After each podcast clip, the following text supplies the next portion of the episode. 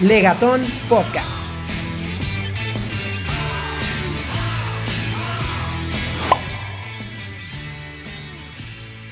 ¿Qué tal amigos? Bienvenidos al podcast, al podcast de Legatón. Eh, en, este, en este marzo tan cálido que, que ya nos está pegando el calor.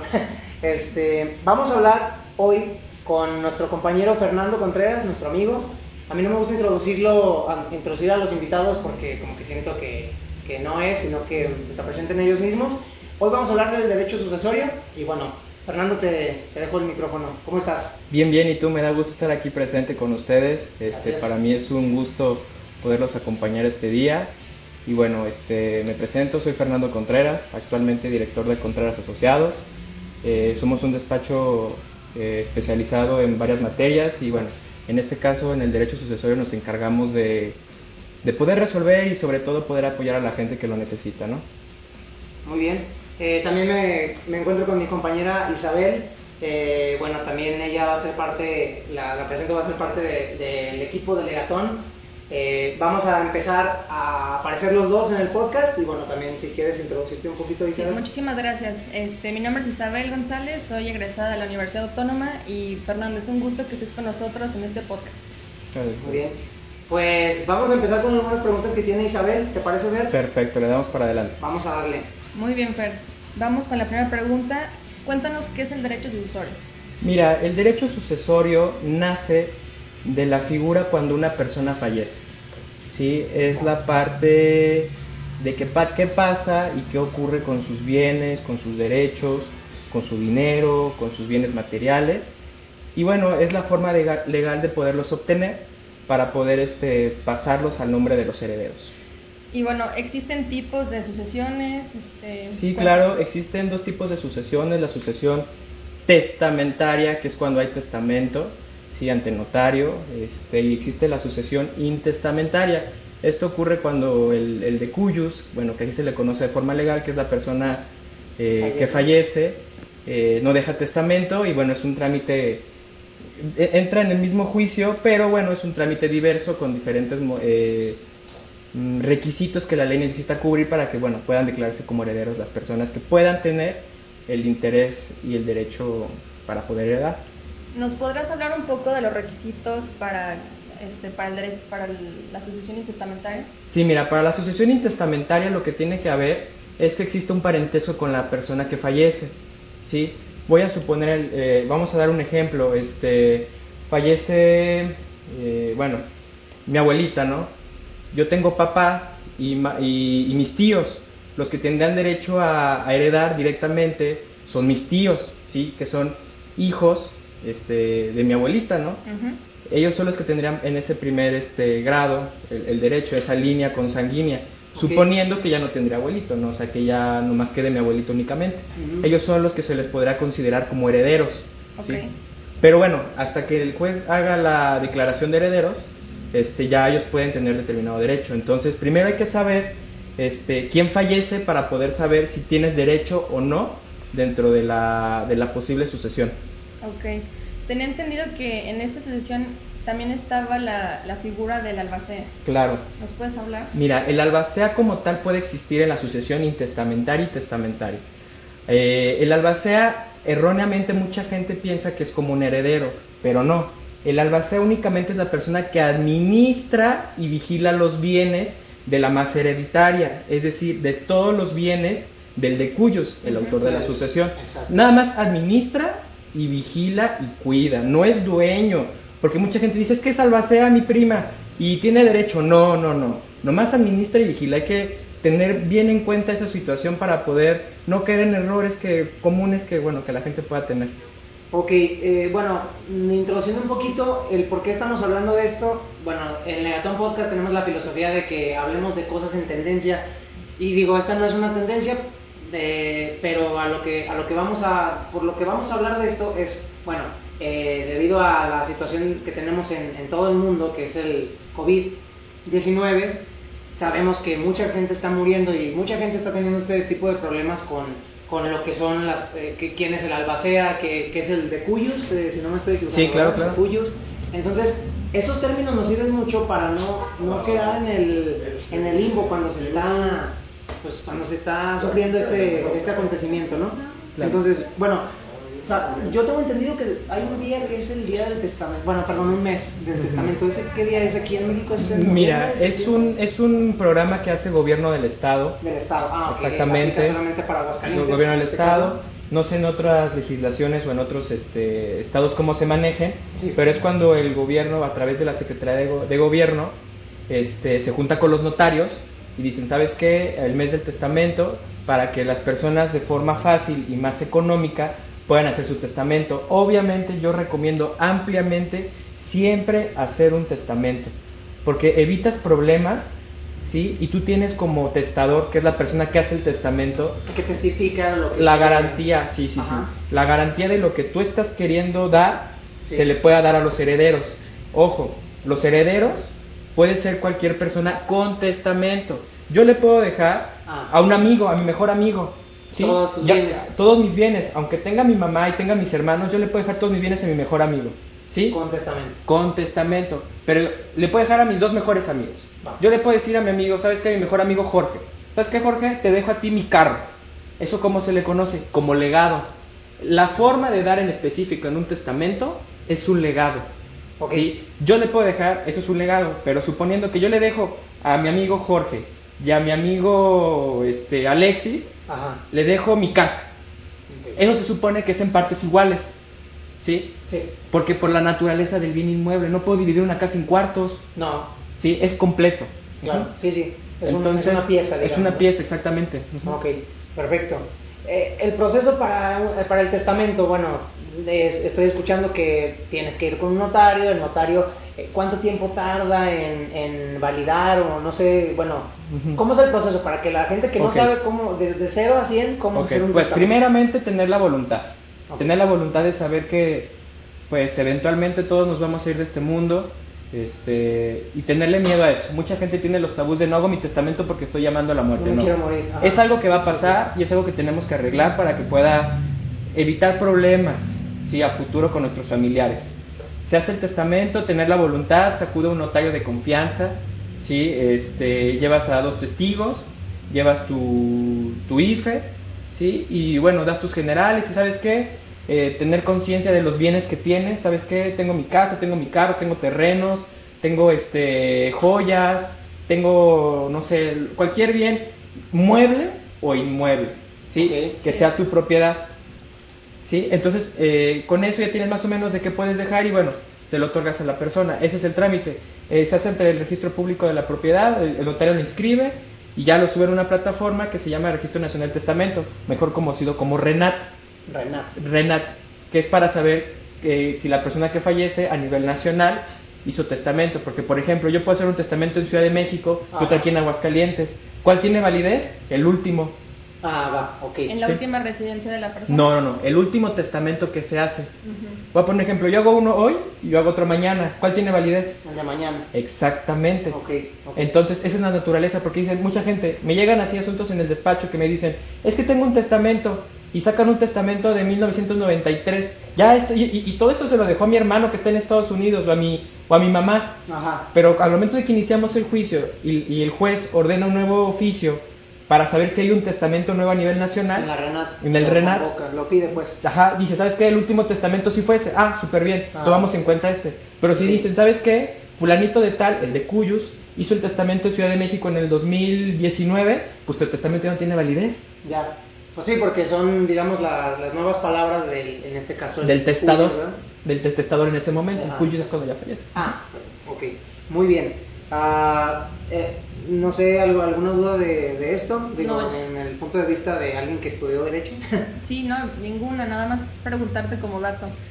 ¿Has tenido algún, este, este, no sé, dato curioso de estas sucesiones? ¿Alguna- Sí, mira, algo que pasa muy recurrente con las personas es que por el simplemente hecho de, de tener parentesco con la persona que fallece, muchas veces pueden creer tener el derecho sobre, sobre los bienes que les puede tocar. Primero tiene que haber un juicio sucesorio, hay que, así hay que iniciar los sucesorios sin saber si hay testamento. o no. Ok. Después, te tienen que presentar las actas de nacimiento para decir, ¿sabes qué? Yo tengo el derecho. ¿Sí? Y ya la juez, o el juez en su caso, decide si la persona o no tiene derecho a heredar, ya que exista que le conoce como declaración de herederos. Ya cuando tienes declaración de herederos, ya luego procede el paso del nombramiento de albacea. Dentro de los herederos ya reconocidos, ya hay alba, pueden nombrar el albacea para que administre y vigile los bienes. Entonces, pues ya tú ya presentas los bienes y es un trámite que es complicado si las familias no están de acuerdo y si hay problema. Si hay problema entre las, si hay problema, pues. si hay problema entre los herederos, que si no los encuentran, que si a mí me toca más, no te toca lo que te corresponde, hayas cuidado o no, porque muchas veces caen en el supuesto es que mi hermano nunca cuidó de mi mamá cuando estaba en su lecho de muerte y a mí me toca más, no. Si, te, si te toca en partes iguales, o sea, no Ah, importa. sea, perdón, eh, si tienes cinco hermanos, digamos yo, y se muere mi mamá, ¿no? Eh, Dios no quiera, pero eh, eh, se muere mi mamá.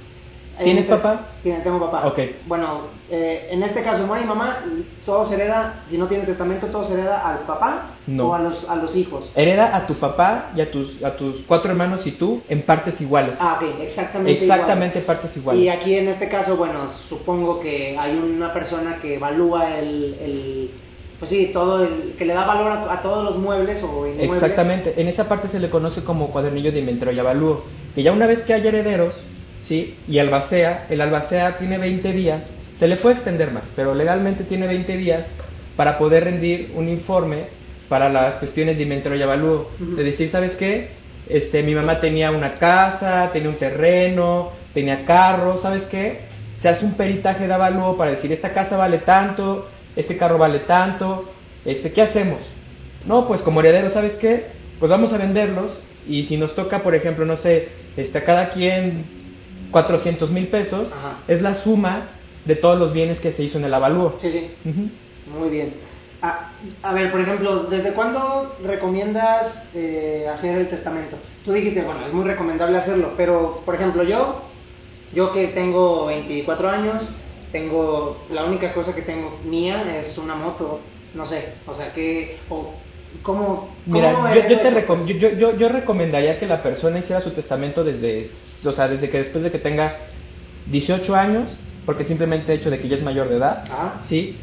Pero para poder tener una garantía sobre los bienes que tú los quieras dar. O sea, no hay problema, sabes que yo tengo una moto, pero quiero que esa moto, si Dios no lo quiera, llego a faltar, pues se la quede mi mamá. Sí, sí, alguien. Porque ¿qué va a pasar si no das la moto? La moto se va a perder, se la van a quedar. Si se la llegan a robar, ¿quién la va a reclamar? Porque acuérdate, ¿qué te da la garantía de que algo es tuyo?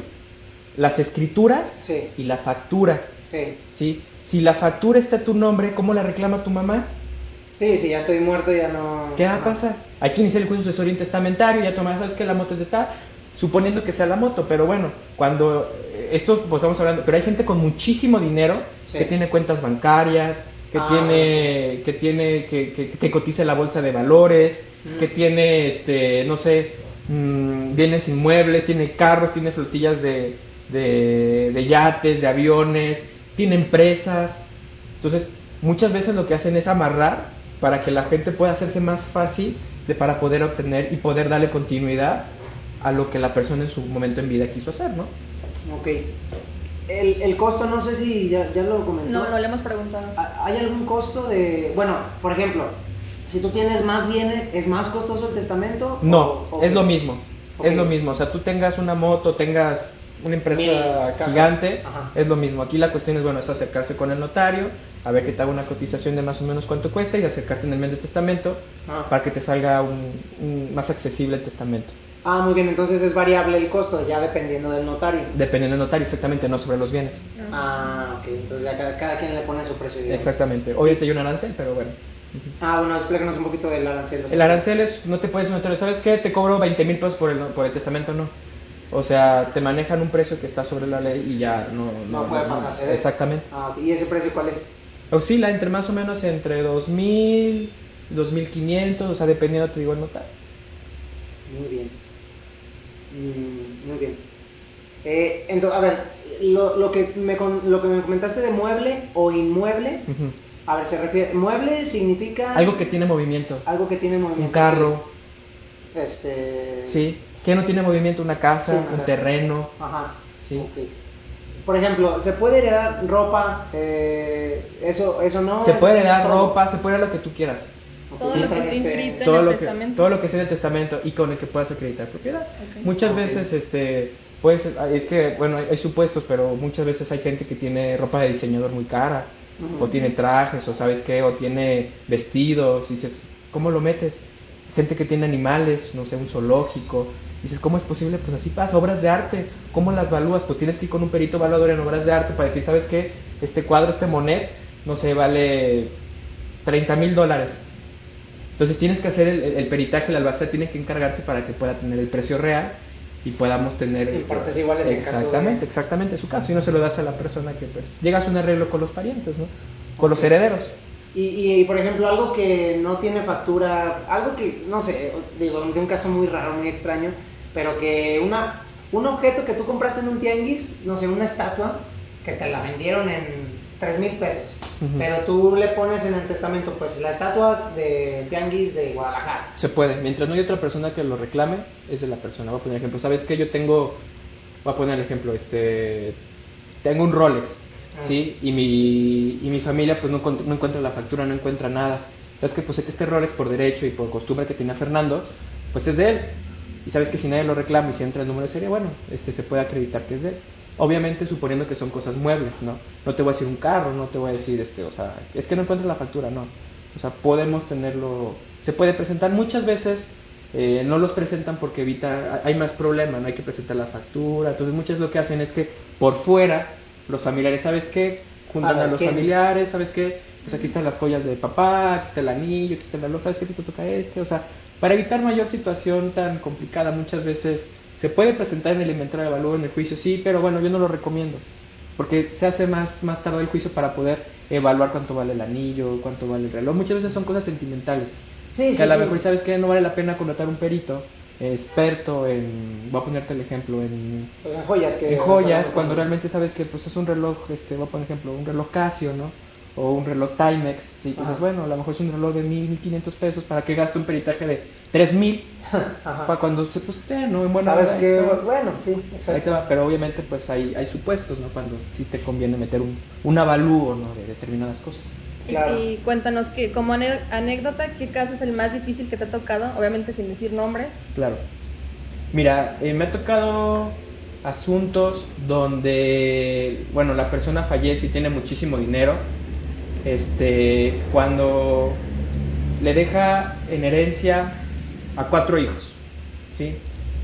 Fallece primero el papá, le deja a sus cuatro hijos y en el transcurso, ¿qué creen? Fallece uno de los cuatro hijos. ¿Qué pasa ahí? Hay que iniciar el sucesorio del hijo fallecido Ajá. para que su albacea comparezca al juicio del abuelo, o del papá en este caso. ajá. Entonces, la parte proporcional del, del hijo fallecido le toca a su esposa o a sus hijos, suponiendo que sea Ah, ya, esa parte. ¿Sí me explico? O sea, le tocaría, si no sé, si al hijo, voy a poner, voy a poner porcentajes. Ajá. El papá tenía este, el 100%, ¿sí? Fallece. A cada hijo le toca este, el 25%. Ajá. El 25%, suponiendo. Sí. Fallece el, el hijo y ese 25% se le tocaría a sus hijos, eh, no En sé, partes iguales. en partes iguales, entonces a cada quien... Son cinco. Ajá. Para que sea fácil, ¿no? Exactamente, entonces tocaría ese 25 del 25. Sí, sí. Entonces, muchas veces, si fallece, imagínate que fallezca la esposa, pues hay que iniciar el juicio de la esposa para que poder iniciar el juicio del papá y luego la del abuelo, o sea, es como, el- los sucesorios hay que verlo como una, una planta enredadera, ¿sí? Sí, Que tiene muchas variantes y que hay que hacer como un árbol para poder decir, ah, bueno, a este sí le toca, a este no le toca, porque te digo, muchos dicen, es que yo, es que yo soy nieto de- del señor millonario de tal lugar. Sí, pero pues te tiene que, tienes que iniciar el juicio de tu papá y luego el de tu mamá y luego el de tu mamá y tal de tu tío. O sea, tienes que hacer un, un árbol para poderlo trabar. Por eso es bien común ver en las avenidas o ver en las casas en el centro casas que están vacías. Por- o intestadas como se les conoce, ¿no? Sí. Y dices, ¿cómo lo recupero? Pues tienes que iniciar el juicio desde... Me tocó un juicio, fíjate, de que una persona nació en 1880 y tantos y falleció en 1914, 1910. O sea, era el tatarabuelo. Entonces el que, el que quería, dice, es que tengo unos terrenazos en Ojuelos, como 30, 40 hectáreas. Y dije, no, pues negociazo, ¿no? Sí, claro. Qué buen juicio. Pero cuando me viene explicando que ni el abuelo, el tatarabuelo, tenía acta de nacimiento, No, pues ¿dónde iban a estar las escrituras? Imagínate, decían que tenían derechos parcelarios, sé que tenían cuestiones así, pero tienes que iniciar el del abuelo y luego el del papá, o sea, tienes que hacer muchísimos trámites para poder destrabar esas. Entonces, como muchos abogados no tienen, no conocen muy bien el juicio, no manejan O sea, bien la materia, se quedan. conseguir el acta de nacimiento del tatarabuelo. Exactamente. Del autor de la sucesión, Ajá. del que creas que son los terrenos. Y en caso de que no se arregle, o cuánto tiempo tienes para que se arregle algo así, o no sé, se, pa- se pasa a ser parte de eh, pública o... Mira, la naturaleza de los sucesorios es que puedes denunciar, así se le conoce, no demandas, porque no hay contraparte. Denuncias, denuncias ante el juez que falleció alguien. alguien. Este, denuncias la sucesión y esa naturaleza es que no, no prescribe, o sea, tú puedes denunciar la sucesión de un tatarabuelo si quieres. O sea, no es como que, ah, ya, ya venció mi derecho. No, o por ejemplo, por ejemplo, fallece mi papá y yo puedo tardarme 30, 40, 50 años en iniciar la sucesión de mi papá. O sea, no pasa nada. O sea, no pierdes el derecho, simplemente se hace más traba, se, se traba más. Por el tiempo. que Por el tiempo, que como exactamente. dice Isa, ¿no? O sea, todos los- Exactamente. Oye, y por ejemplo, con un bien inmueble que no es reclamado, ¿qué pasa con ese bien inmueble? Se queda así, No, no se va a subasta pública. Se queda así y lo que pasa es que, bueno, se inicia, el- voy a poner un ejemplo. Eh, los sucesorios cualquier persona los puede denunciar. Si Dios no lo quiera, yo me voy este, de forma terrenal en- en- eh, aquí de esta vida, tú puedes iniciar mi sucesión, aunque no tengas, aunque no, no tengas nada, ningún parentesco conmigo, parentesco. nada, ¿sí? Y sabes qué es, yo sé que Fernando tenía una casa en tal lugar. ¿Qué pasa? Pues sabes qué, vemos si alguien comparece a juicio se le ordena, el Ministerio Público dice, ¿sabes qué? Yo sé que Fernando tuvo hijos, ah, pues manda a llamar a los hijos y por eso muchos se enteran de los juicios. Por los edictos. No, por- porque en un principio la Ministerio Público los manda a notificar. Ah. Ah, tengo, te- tengo enterado que un hijo de Fernando vive en la calle tal, tal, tal, mándalo a llamar a juicio, de que sepa que su papá falleció. X. Pero en este caso, si nadie aparece, Ujú. se ordena publicar los edictos para que la persona que pueda tener derecho o que crea tener comparezca a juicio. En este caso puede ser un acreedor en un juicio que le, que le deba dinero, Sí. un pagaré. Es que yo sé Ah. que Fernando me debía, me debía 300 mil pesos. Yo comparezco a juicio como acreedor, no como heredero. Ah. Ya dirá la juez en su momento si tienes derecho o no. Y te puedes cobrar con la casa. Sí, sí, sí. En el caso de que no haya acreedor, ¿qué pasa? Se puede ir a la beneficencia pública. Ah, en este caso ya sería... Sí se puede, pero una vez que nadie aparezca. Sí, ya nadie, pero... Nadie aparezca. O Oye, sea- ¿y qué tan común es que las personas revisen los edictos? Sí es común, ¿eh? ¿Sí? Sí es común que la gente, bueno, eh, como salen edictos de otras cosas, de, de remates de casas, eh, de cuestiones de, de que falleció y así, o sea, sí es O común. sea, hay gente que aprovecha esos edictos para comprar carros. que ya nadie la reclamó. Mm, No, no, para poder comprar casa ya es un juicio, ya es un juicio diverso, ya es un juicio mercantil, pero este o civil en su caso, pero en este caso no no no puede aplicar para yo poder comprar una casa de una persona que falleció. Ah. Se va directamente a la beneficencia pública, en el caso de que nadie apareciera. Mm, ok. Pues muy interesante este tema, creo que creo que bueno, nos vamos a despedir nada más para preguntarte, Fernando, ¿dónde te podemos encontrar en Instagram, en Twitter, en Sí, mira, Facebook? bueno, me pueden encontrar en Instagram como Fernando-Contreras. También estoy a sus órdenes en, bueno, en mi despacho, en Contreras Asociados. Estamos en Juan de Montoro 308A, muy ubicado, este, en el centro. Estamos en Facebook como Contreras Asociados. Este, nos pueden buscar, nos pueden consultar de forma gratuita sin ningún problema. Nosotros, lejos de lo económico, es apoyar a la gente. Este, saber que el derecho no es para lucrar, sino para ayudar.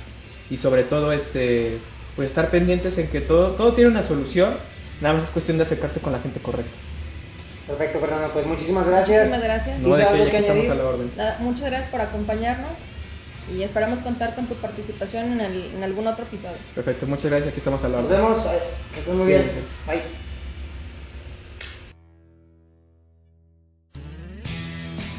Gracias por escucharnos. Déjanos todos tus comentarios en cualquiera de nuestras redes sociales. Nos encuentras como Legatón. No olvides compartir. Descarga también Legatón, un juego con el que podrás conocer más del derecho mediante preguntas y respuestas. Disponible para App Store y Play Store. Nos escuchamos la siguiente semana.